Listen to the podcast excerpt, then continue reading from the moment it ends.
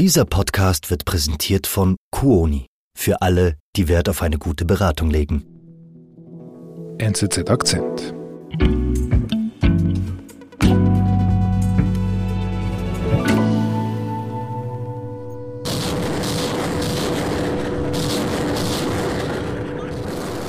In den letzten fünf Monaten haben sich in der Ostukraine grauenhafte Kampfhandlungen abgespielt, besonders rund um die Städte Bachmut und Soledar. Mhm. Soledar ist jetzt stark in den Medien gewesen. Das ist eine Salzminenstadt mit etwa 10.000 Einwohnern, wo erbittert gekämpft wurde.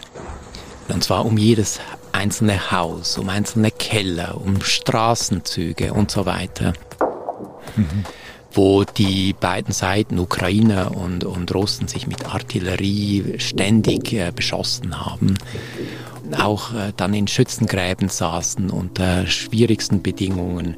Mhm. Szenen, wie man sie aus den Weltkriegen äh, auch kennt und wo es den Russen nur gelang, jeweils wenige Meter pro Tag, vielleicht mal 100 Meter vorzurücken also ein extrem intensives, brutales Gefecht, von dem man auch lange nicht wusste, wer da wirklich als Sieger hervorgehen würde. Aber dann am 10. Januar konnten die russischen Truppen vermelden, dass sie ins Stadtzentrum von Soledar vorgerückt waren und eigentlich die meisten Stadtviertel eingenommen hatten.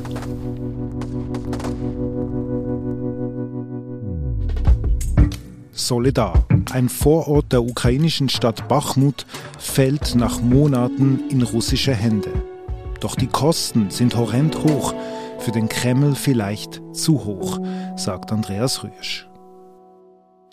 Also Andreas, da wurde in den letzten Monaten erbittert um Solidar gekämpft. Warum ist diese kleine Stadt, 10.000 Einwohner, warum ist diese kleine Stadt so wichtig für die Russen? Solidar ist auch für die Russen eigentlich nur ein Nebenschauplatz. Mhm. Eben wie du sagst, es ist ja keine große Stadt. Aber es ist deshalb wichtig, weil es Russland ja darum geht, jetzt zumindest ein Minimalziel in diesem Krieg zu erreichen. Es geht darum, die Provinzen Luhansk und Donetsk vollständig einzunehmen. Solidar ist in der Provinz Donetsk.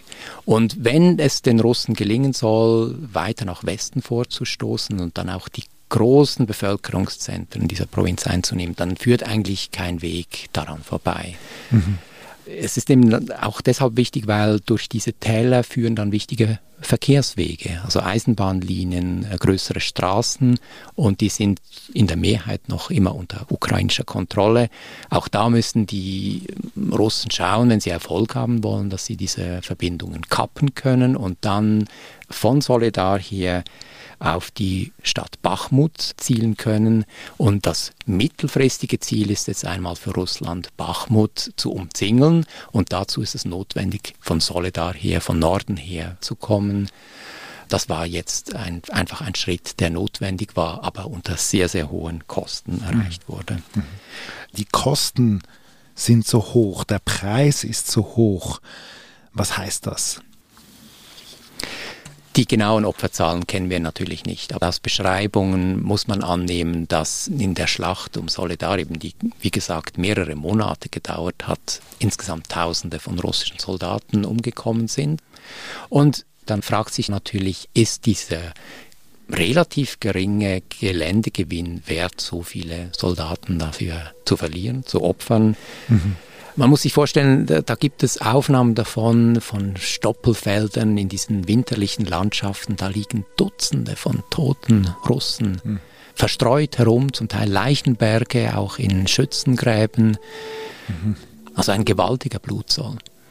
Und Weshalb das so ist, äh, muss man sich eben auch äh, vergegenwärtigen, wie die Russen da konkret kämpfen.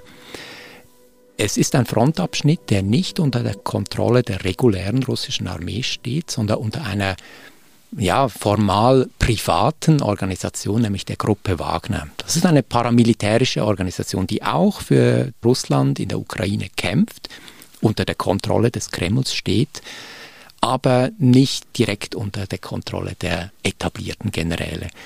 Ein Unternehmen geleitet vom Geschäftsmann Jewgeni Prigozhin, der beste Beziehungen zum Präsidenten Putin hat. Und er operiert anders in der Ukraine als die reguläre Armee. Er hat einerseits ein Korps von sehr guten Berufssoldaten, die für einen hohen Sold im mhm. Dienst stehen.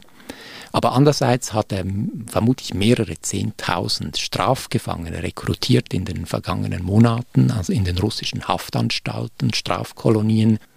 Und so brutal, dass das klingt, das ist letztlich das Kanonenfutter, das in hm. diesem Krieg eingesetzt wird. Also relativ unerfahrene Rekruten, die wenig zu verlieren haben. Also wenn sie es überleben, dann erhalten sie eine Amnestie. Also sie müssen nicht zurück ins Gefängnis. Aber sehr viele kommen dabei eben auch um, weil ihre Funktion ist, vorauszustürmen, auch unter Androhung von tödlicher Gewalt. Also ihr müsst da nach vorne, wenn ihr zurückweicht, werdet ihr erschossen. Diese ehemaligen Strafgefangenen, die müssen einfach nach vorne stürmen, können dann vielleicht einzelne Positionen besetzen, aber häufig werden sie erschossen oder durch die Artillerie getroffen der Ukraine. Und ab und zu haben sie dann aber Erfolg und dann kommen die erfahreneren Berufssoldaten der Wagner-Gruppe nach und können dann zum Teil meterweise, zum Teil 100 Meter pro Tag Gelände dazu gewinnen. Mhm. Und so sind natürlich Tausende von Strafgefangenen, die eigentlich für die Wagner-Truppen gekämpft haben, sind so gestorben im Kampf bei Solidar. Der amerikanische Geheimdienst schätzt, dass äh, in den letzten Monaten mehr als 4000 Wagner-Soldaten auf diese Weise ums Leben gekommen sind. Okay. Also, also extrem hoher Verlust. Extrem hoher Verlust, aber immerhin so kontrollieren jetzt die Russen Solidar. Ja, sie haben unter diesem extrem hohen Blutzoll eine, eine Kleinstadt erobert. Das ist das erste Mal seit vielen Monaten, dass sie überhaupt eine größere Ortschaft erobert haben. Mhm. Für die Ukraine, was bedeutet das? Es ist keineswegs so, dass das jetzt ein Fiasko für die Ukraine wäre. Natürlich ist es überhaupt nicht das, was man in Kiew möchte. Dort möchte man ja Gebiete zurückerobern. Da jetzt in Soledar ist das Gegenteil passiert.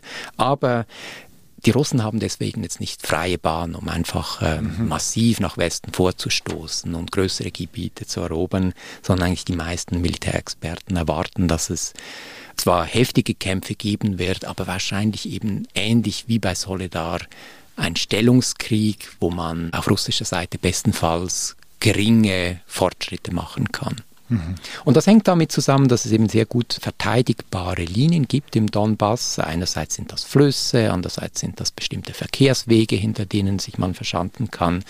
Also es ist keineswegs so, dass jetzt Putin seinem Ziel, den ganzen Donbass zu erobern, sehr viel näher gekommen wäre. Mhm. Und dann ist aber auch aus ukrainischer Sicht durchaus positiv, dass es gelungen ist, Russland derart hohe Verluste zuzufügen, nicht nur bei diesen Sträflingssoldaten, die wir genannt haben, sondern auch materialmäßig. Also es wurde extrem viel Munition verschossen. Und so zeigt sich jetzt doch immer deutlicher, dass Russland sparsamer damit umgehen muss. Also die Intensität dieses Artilleriefeuers hat sich im Laufe der letzten, sagen wir, sechs Monate deutlich verringert. Und das ist ein klares Indiz darauf, dass die Munition knapp wird und dass man sparsamer damit umgehen muss. Also es ist letztlich ein Abnützungskrieg und selbst wenn es Russland gelingt, Terrain zu gewinnen, kommt es zu einem hohen Preis. Verlust an Menschen, Verlust an Material und dann in der Verlängerung möglicherweise der Verlust jeglicher Fähigkeit, noch weiter vorzustoßen. Aber kann man nicht auch sagen, diese Abnutzung trifft auch die ukrainische Seite? Auf jeden Fall. Also auch die Ukrainer erleiden sehr viele Verluste, haben viele Todesopfer. Wir kennen die genauen Zahlen nicht, aber das ist nicht zu unterschätzen. Trotzdem war es wahrscheinlich ein Kampf, in dem Russland mehr Menschen verloren hat und gleichzeitig die Ukrainer versucht haben, ihre Prioritäten gar nicht so sehr auf dieses Solidar zu setzen, sondern mhm. eben auch andere Pläne zu verfolgen. Genau, es ist nicht bekannt, aber es wird schon lange darüber spekuliert, dass die Ukraine eine Großoffensive plant, und zwar ganz an einem anderen Ort, nämlich im Süden des Landes. Mhm.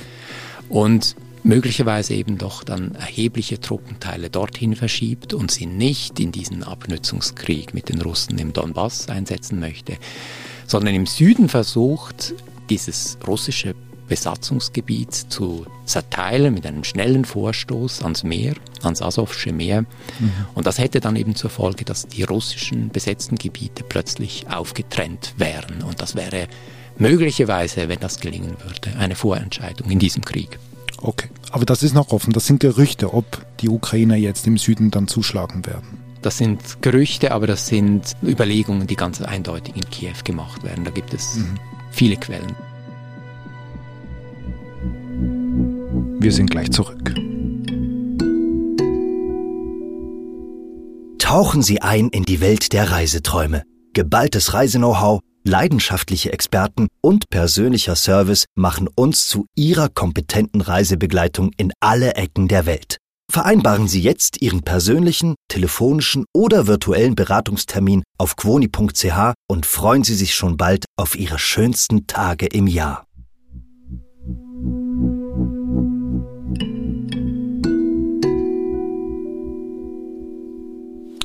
Also Andreas, der Sieg Russlands in Solidar ist teuer erkauft, viele Tote, kaum Geländegewinne.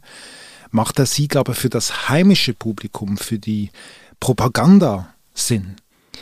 Das könnte man denken, aber interessanterweise geschieht das gar nicht so in diesem Maß, wie, man, wird, es, wie man es erwarten würde. Es wird nicht ausgeschlachtet jetzt. Es wird nur sehr beschränkt ausgeschlachtet. Und da kommt ein interessantes Element dazu. Müssen wir wieder äh, zurückgehen und schauen, äh, wer diesen Sieg errungen hat. Und das sind eben diese Wagner-Truppen mhm. gewesen, also Einheiten, die formal gar nicht dem Verteidigungsministerium unterstellt sind, sondern diesem Unternehmer Prigozhin, der mhm. wiederum dann Beziehungen in Kreml hat. Und Prigozhin hat diesen Sieg äh, maximal ausgekostet.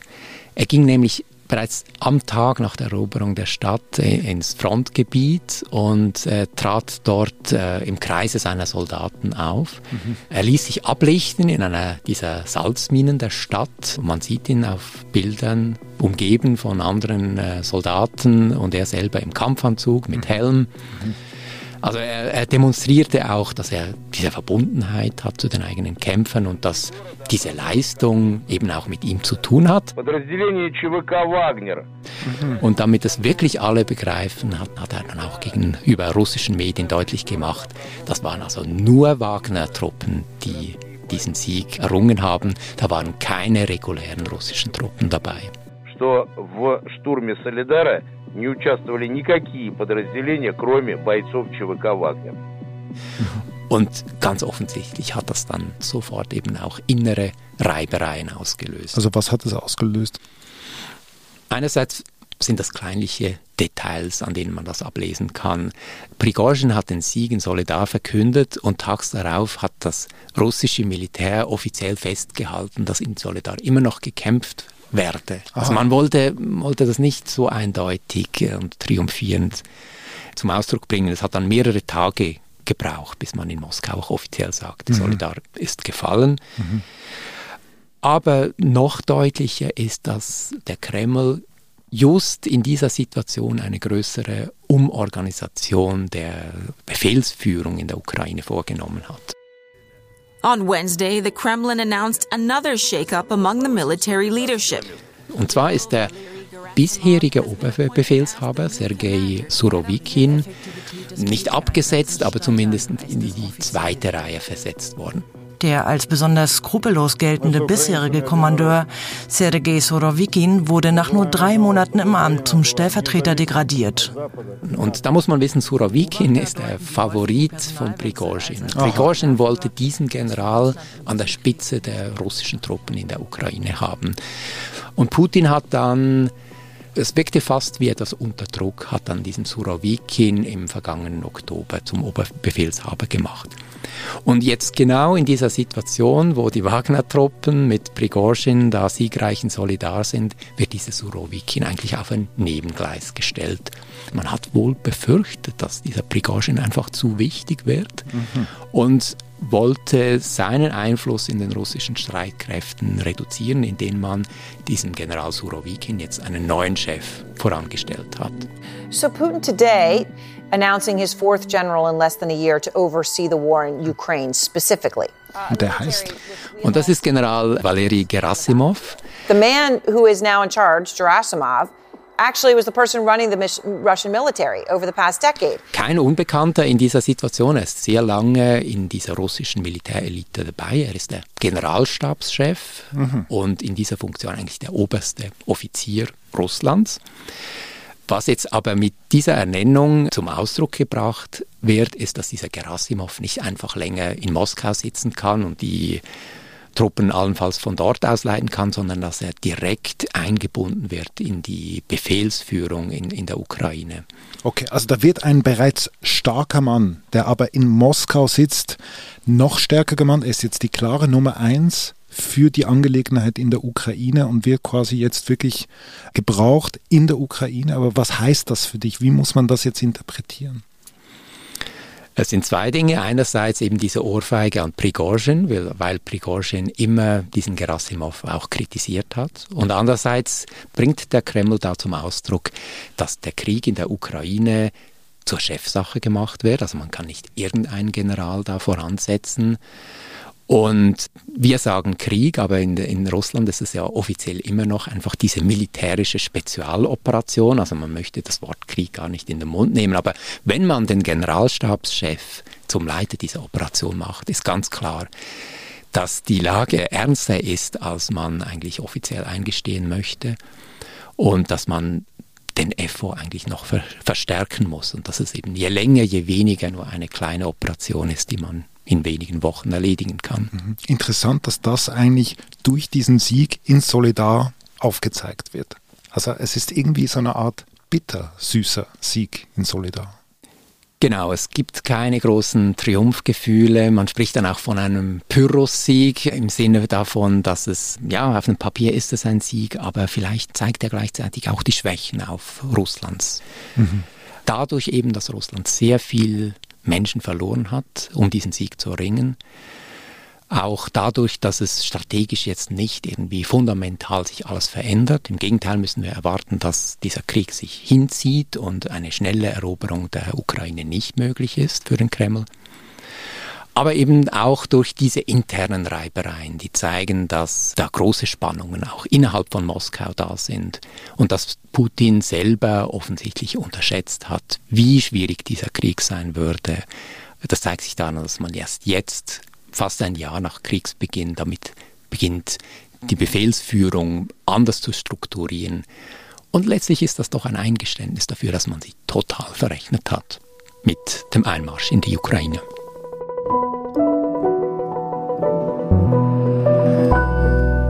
Lieber Andreas, vielen Dank. Vielen Dank dir, David.